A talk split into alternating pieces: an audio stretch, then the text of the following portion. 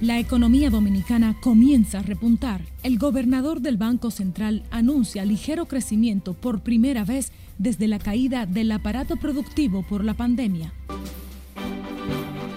El optimismo necesario y la confianza para generar las inversiones, recuperar y generar nuevos empleos.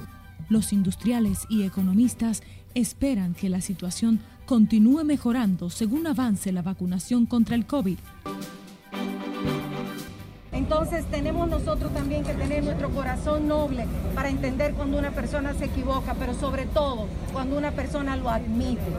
La vicepresidenta de la República pide que le den un chance a la gobernadora de Montecristi, criticada por sus pronunciamientos sobre los manjares del poder.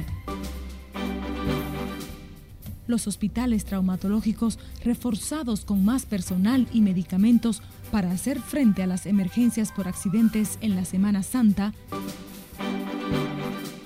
Están supuestos a estar aquí primero. Son ellos, organizar las mesas. Aquí no hay nadie. Y los adultos mayores siguen llegando primero con las vacunas a los centros habilitados en la capital.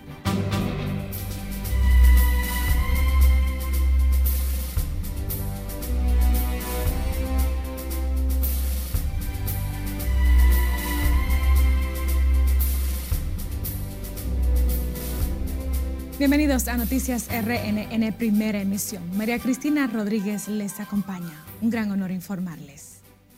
Iniciamos con una nota muy positiva. La economía del país ha comenzado a repuntar tras el retroceso provocado por los efectos de la crisis sanitaria en los sectores productivos, anunció hoy el gobernador del Banco Central. Guillermo Tejeda tiene el reporte. El licenciado Héctor Valdés Alviso ofreció detalles del resurgir de la economía, que avanzó en febrero en un 1.1%, con lo que se quieran 12 meses consecutivos de retroceso. El funcionario destaca que los datos apuntan a un cambio de todo el panorama proyectado, significando que las autoridades monetarias tenían una expectativa de recuperación a partir del segundo trimestre del año. Los estímulos monetarios del Banco Central contribuyeron con el desempeño económico, en momento en que sectores como el turismo ha sido el más impactado por la pandemia. En rueda de prensa, Valdés Albiza citó los sectores que más incidieron en la recuperación económica de febrero, como la construcción y manufactura local. En enero la economía del país tuvo un comportamiento de menos 1,8%, una situación de la que no escapan otros países de la región, también golpeados por la pandemia del COVID. Pero la situación ha comenzado a mejorar anunció con optimismo el gobernador del Banco Central. Guillermo Tejeda, RNN. Seguimos con más. La vicepresidenta de la República, Raquel Peña, minimizó los pronunciamientos de la gobernadora de Montecristi, llamando a los PRMistas a prepararse para comenzar a disfrutar de los manjares del poder. Contrario a la reprimenda que le hizo la doctora Milagros Ortiz Bosch a la gobernadora Nelcy Cruz, la vicepresidenta la define como una funcionaria con deseos de trabajar que ya se disculpó por las declaraciones. Entonces tenemos nosotros también que tener nuestro corazón noble para entender cuando una persona se equivoca, pero sobre todo cuando una persona lo admite. Esa es una muchacha buena, quiere trabajar, está haciendo un buen trabajo por su pueblo y entonces vamos a decir que tenemos que darle esa otra oportunidad. La gobernadora de Montecristi ha recibido un diluvio de críticas luego de que, sonriéndose, insinuara que al gobierno se va a disfrutar de un manjar, lo que rechazó la directora de Ética Gubernamental, la doctora Milagros Ortiz Bosch. El ministro de Educación Superior llamó a los funcionarios a estudiarse bien el plan de gobierno del PRM al criticar los pronunciamientos de la gobernadora de Montecristi el doctor Franklin García Fermín dijo que el gobierno no se va a disfrutar de las mieles del poder, como proclamó esa funcionaria del noroeste. Y ponderar las palabras que se expresan, no se pueden eh, expresar de manera alegre, porque eso choca no solo con la vida democrática e institucional del país, que es lo que busca el gobierno de Luis Abinader fortalecer, sino que además eh, choca con los principios y valores que enarbola el Partido Revolucionario Moderno. En otro orden, el funcionario manifestó que las clases totalmente presenciales en las universidades podrían comenzar a partir del próximo mes de agosto y podrían iniciar con las universidades con la matriculación más pequeña. Mientras tanto, el liderazgo industrial y economistas consideran como promisorias las proyecciones de recuperación de la economía dominicana que hace el Banco Mundial colocando al país como el quinto de la región de mayor crecimiento cuando finalice el año. José Tomás Paulino nos reporta en directo desde la sede del Banco Central. Buenas tardes, José Tomás. Hola, buenas tardes. Como bien avanzas, las proyecciones hechas por el Banco Mundial sobre la recuperación económica de República Dominicana son similares a las hechas por las autoridades monetarias que prevén un incremento de la economía de al menos un 6% al concluir el presente año porque ese clima de confianza es indispensable para la recuperación. En su último informe, el Banco Mundial ubica a la República Dominicana como el quinto país con la mayor expansión económica post-COVID, con un 5.5%, al igual que Chile, al concluir el presente año. Manteniendo ese ambiente de confianza con el impulso que le está dando el gobierno a los sectores productivos, eh, pues nosotros vemos que es perfectamente posible eh, tener el, optimismo necesario y la confianza para generar las inversiones, recuperar y generar nuevos empleos. Celso Juan Marrancini, presidente de la Asociación de Industrias de la República Dominicana, dice que esas proyecciones se corresponden con la rápida recuperación de la actividad económica y el empleo. Lo que ha dicho el Banco Mundial, lo que ha dicho el Banco Central, que de hecho va más allá y, y nosotros coincidimos de que puede ser hasta 6%, pero no solamente alcanzar una vez, sino recobrar eh, el crecimiento sostenible. Destaca que las proyecciones del Banco Mundial coinciden con el Banco Central Dominicano, que promueve un crecimiento de al menos 6% al concluir el 2021, una proyección realista para este economista. Yo creo que eso es posible, porque eso es lo que se llama en economía un efecto rebote. Como caímos tanto el año pasado, la base de comparación es baja, los sectores a partir del tercer trimestre se han ido reincorporando a sus labores, es decir, hemos tenido que aprender a convivir con la pandemia y la economía se va a ir recuperando. Sin embargo, Magín Díaz y el presidente de la Asociación de Industrias de la República Dominicana insisten en que vencer la pandemia es el factor clave para lograr las metas de recuperación en el crecimiento económico.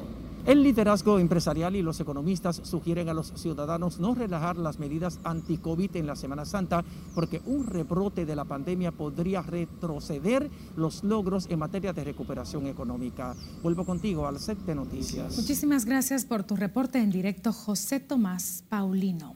Cambiamos de información. Siguen los reclamos de ex empleados del gobierno para que le paguen sus prestaciones laborales. Este martes, otro grupo de desvinculados de los programas Progresando con Solidaridad protestó frente al Palacio Nacional.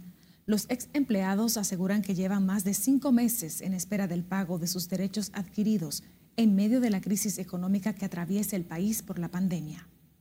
Estamos desde los cinco o seis meses. Estamos esperando y nadie nos da ningún tipo de explicación, o sea que ya se ha, se ha agotado eh, todos los recursos y estamos esperando que por favor, por favor nos resuelvan esta situación porque ya es demasiado y nadie ha sabido hasta ahora expresarnos qué van a hacer con nosotros. El grupo que protestó frente al Palacio Nacional dice que representa a más de un centenar de cancelados en San Pedro de Macorís. Y decenas de empleadas del Centro de Atención Integral a la Primera Infancia en San Juan denunciaron hoy que llevan siete meses sin cobrar, agravando la situación de sus familiares. Julio César Mateo tiene el reporte.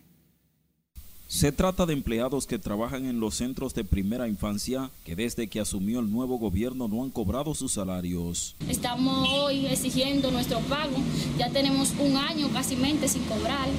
Somos una persona vulnerable porque algunas que estamos aquí estamos embarazadas hay personas que parieron en esta pandemia y no han recibido su pago. Afirmaron que durante gran parte de la pandemia no han recibido su salario y no califican para recibir ayudas del gobierno por ser empleadas del Estado. Soy un año sin cobrar y estamos pasando muchas calamidades calamidad en esta pandemia ya que no recibimos ninguna ayuda del gobierno y ellos no nos dan ninguna respuesta. Se quejaron de que en varias ocasiones le han prometido un pago que nunca llega.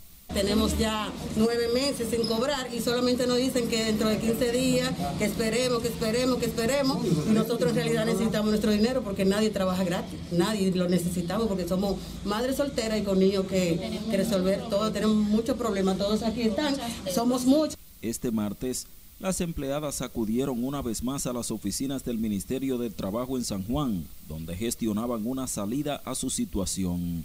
Ya nosotros estamos cansadas del chantaje que ellos nos tienen.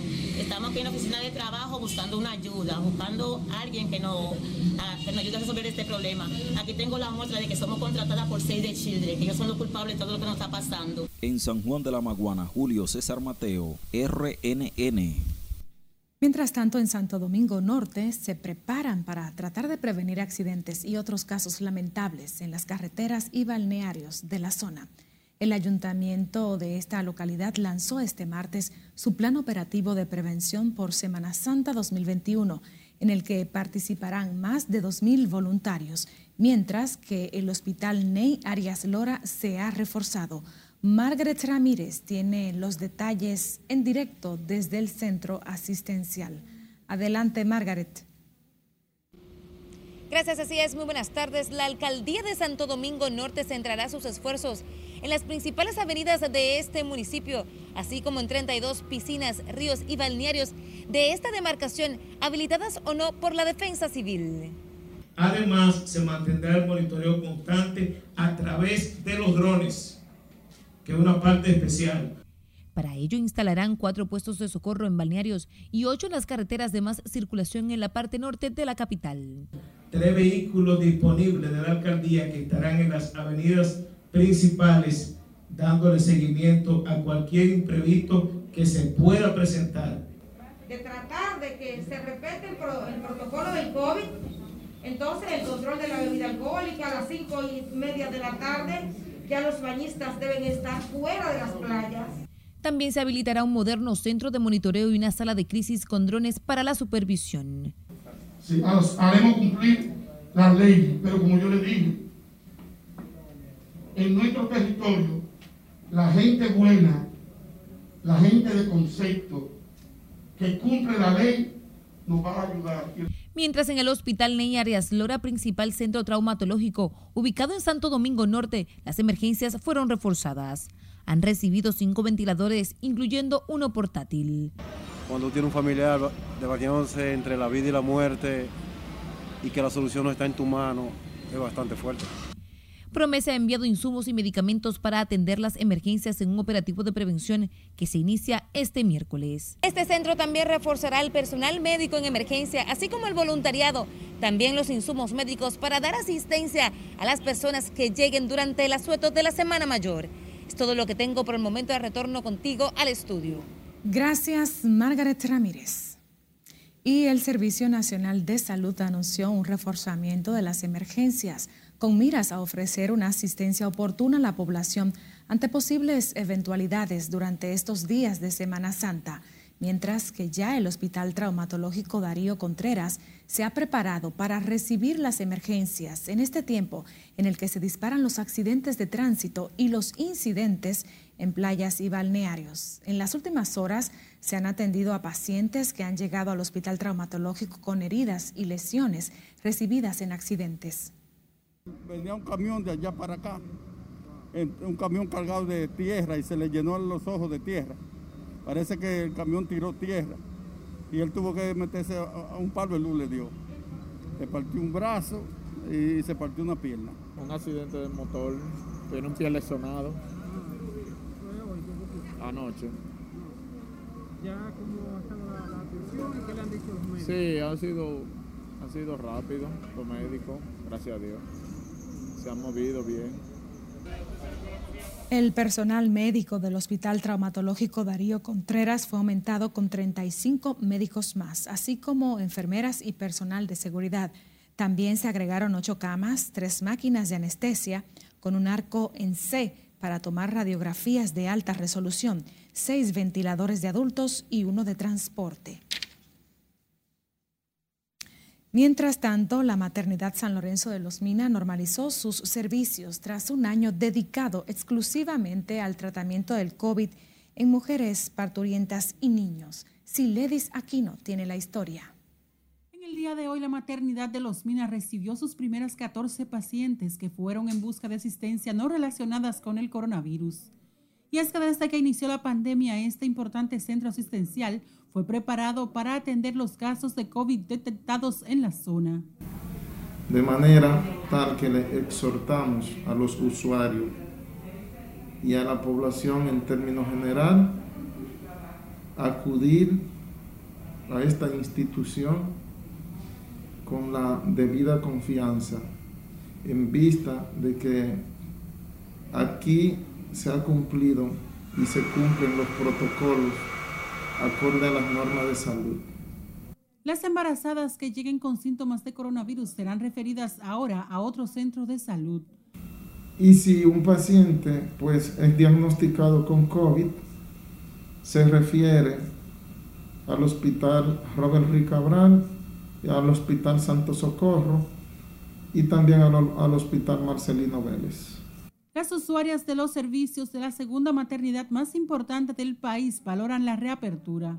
Mayormente yo estaba embarazada en el tiempo que pasó todo esto y no teníamos el mismo servicio, uno tenía que llamar, coger cita y la cita te la ponían lejísimo porque no había lugares para, para estar. Porque teníamos que ir más lejos, a un sitio que fuera más lejos, hacer la cita y, y se la ponían a uno difícil, pero ahora la doctora están atendiendo rápido. La maternidad San Lorenzo de los Mina, enclavada en la zona oriental, tiene varios programas, incluido Mamá Canguro y de prevención de consumo de alcohol en embarazadas. Sila Disaquino, RNN.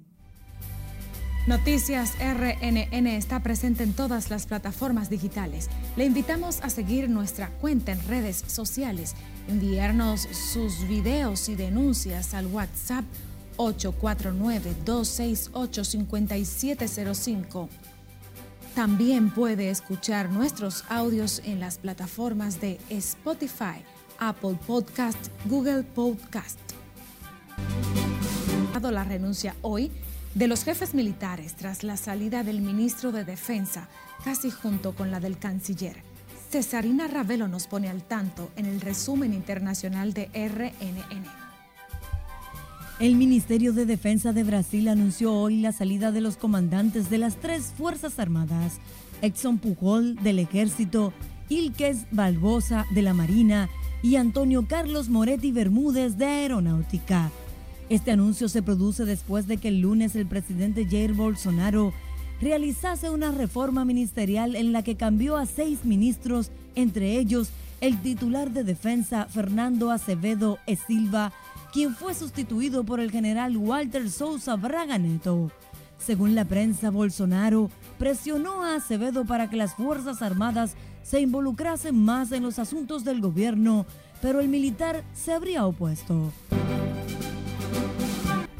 Las autoridades sanitarias de la ciudad del estado de Berlín, así como las de Múnich, anunciaron este martes la suspensión de la administración de la vacuna de AstraZeneca a los menores de 60 años.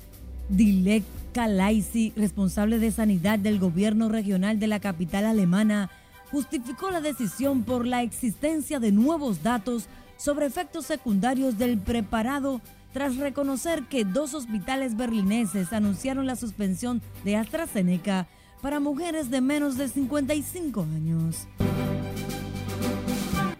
En medio de la situación, la vacuna contra el coronavirus de la farmacéutica anglo-sueca AstraZeneca y la Universidad Británica de Oxford ha cambiado su nombre por el de Vaxzevria, según el sitio web de la Agencia Europea de Medicamentos. El organismo sueco explica que la modificación del nombre no ha asociado a ningún otro cambio en el fármaco, pero subraya la importancia de que los responsables de la vacunación estén al tanto de ella, ya que la información del producto, el etiquetado y el empaquetado puedan tener un aspecto diferente.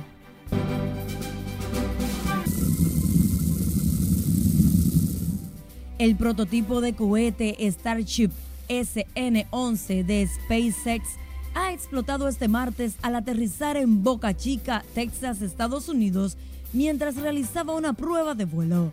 Se trata del cuarto fracaso consecutivo en pruebas de cohetes desde diciembre. El cohete se elevó más de 9 kilómetros y descendió horizontalmente sobre el Golfo de México antes de adoptar una posición vertical para realizar el aterrizaje. En las internacionales, Cesarina Ravelo, RNN.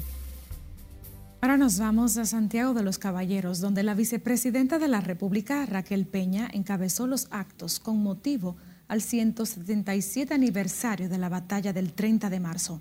La actividad fue aprovechada por el obispo auxiliar de Santiago para pedir al presidente Abinader que siga cancelando a los funcionarios que incurran en actos de corrupción.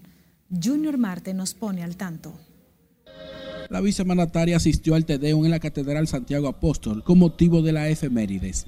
Aquí el obispo auxiliar Carlos Tomás Morel llamó a los funcionarios públicos a trabajar por vocación y no por el interés personal. Y la sociedad, ustedes lo saben bien, cómo ha estado reclamando, pidiendo y exigiendo que tengamos auténticos servidores públicos, que destituyan ese inmediatamente, porque no podemos seguir con las impunidades en nuestro país.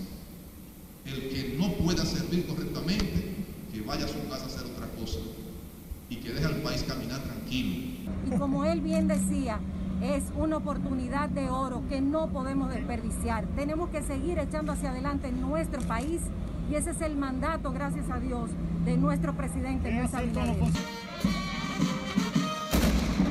La segunda al mando destacó la importancia de la batalla de Santiago, liderada por el general José María Inver, y que sella la independencia de la República.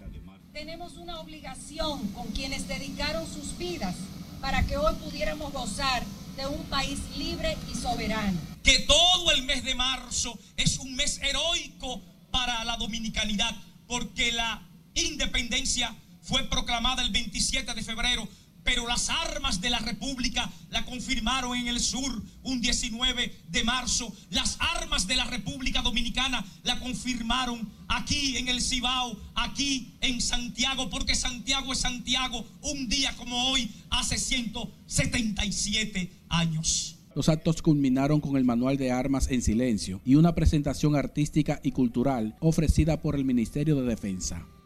En Santiago, Junior Marte, RNN. El juez de la Suprema Corte de Justicia, Moisés Ferrer, elevó una acción de amparo que busca revertir su traslado a la segunda sala penal, lo que considera una transgresión a los derechos fundamentales, a la inamovilidad en el cargo. Nelson Mateo está en directo desde la Suprema y nos amplía. Buenas tardes, Mateo. Saludos, ¿qué tal? Muy buenas tardes. Efectivamente, como tú lo acabas de avanzar, el juez de la Suprema Corte de Justicia, Moisés Ferrer Landrón, pues sometió este martes un recurso de amparo de extrema urgencia ante el Tribunal Superior Administrativo, el cual busca que se deje sin efecto su traslado a la segunda sala penal del Alto Tribunal Judicial. El recurso fue interpuesto por el magistrado a través de sus abogados Jorge Domínguez, Gabriel Alejandro Peralta y Andrés Ledesma así como Guillén Blandino, en la instancia de la cual RNN posee copia se pide al tribunal ordenar al Pleno de la Suprema Corte de Justicia y a su presidente Luis Henry Molina la reposición inmediata de Ferrer Landrón en su puesto como juez titular de la tercera sala de la Suprema Corte de Justicia. El accionante considera en la instancia que su traslado a otra sala crearía un funesto precedente en términos de independencia judicial y sobre todo del significado del principio de inamovilidad judicial. Además, sostiene que el traslado no contó con su consentimiento y en su instancia le pide al Tribunal Superior Administrativo que le ordene a la Suprema Corte de Justicia abstenerse de realizar por el momento cualquier traslado. De mi parte es todo por el momento. Regreso contigo al set de noticias. Te agradecemos el reporte en directo, Nelson Mateo. Los adultos mayores continúan asistiendo a los centros de vacunación para aplicarse la segunda dosis contra el COVID. Sin embargo, el retraso en la llegada de las vacunas a los centros sigue generando quejas, como ocurrió en el que opera en el Centro Olímpico Juan Pablo Duarte. Siledis Aquino está en directo y nos amplía. Buenas tardes, así es. Las personas continúan acudiendo a los centros de vacunación para inocularse contra el COVID. O sea que ya yo tengo hora y media aquí sentada. Son personas de edad avanzada. Llegaron temprano al centro de vacunación en el pabellón de karate. Sin embargo, no fue hasta pasado las 9.30 de la mañana que llegaron las dosis de vacuna. No, que no han llegado, que ellos salen a repartir de salud pública eh, a todos los centros y cuando lleguen aquí, llegó. Esto es lo que le llaman organización. Esto no es organización, esto es un desastre y una falta de respeto para todas estas personas mayores que tienen condiciones. Las personas esperaban en un orden que hicieron los propios ciudadanos. Y hemos tomado, como quien dice, la rienda de organizar, porque como son personas mayores, eh, los hemos anotado en un listado, le damos un número y lo sentamos. Aquí no ha venido nadie todavía. Están supuestos a estar aquí primero. Son ellos, organizar las mesas. Aquí no hay nadie, ni siquiera hay militares que si se arma un problema aquí, no hay que resuelva esto. En el Centro Olímpico están siendo inmunizadas con la segunda dosis los que debían acudir a los centros que operaban en los clubes NACO, Los Prados y la iglesia del mismo sector. Vinimos con 400 dosis del laboratorio Sinovac para poner la segunda dosis que corresponde a la población envejeciente.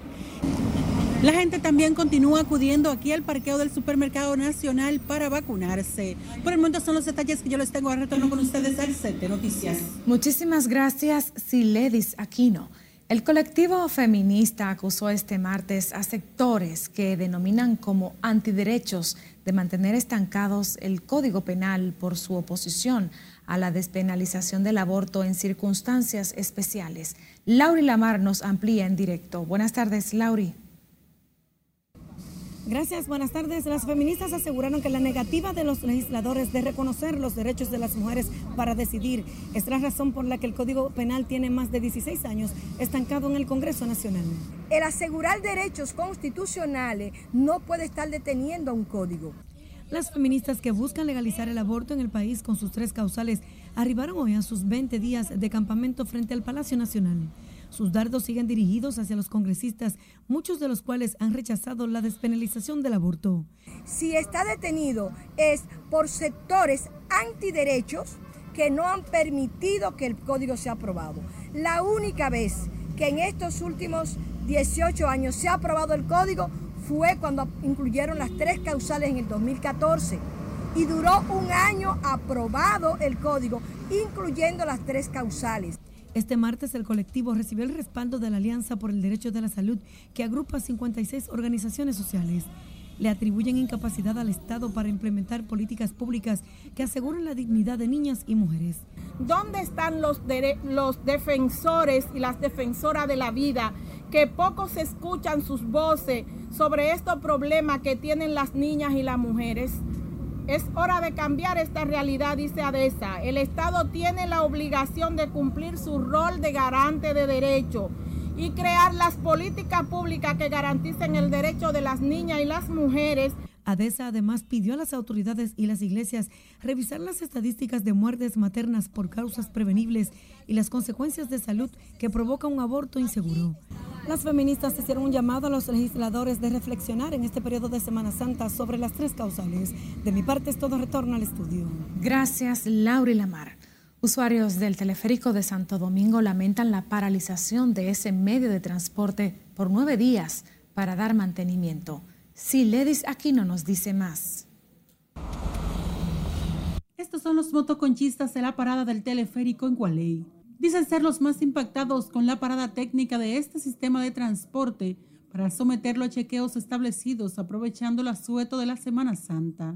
Tenemos tres días que no hacemos nada aquí. Nada, eso no impacta directamente.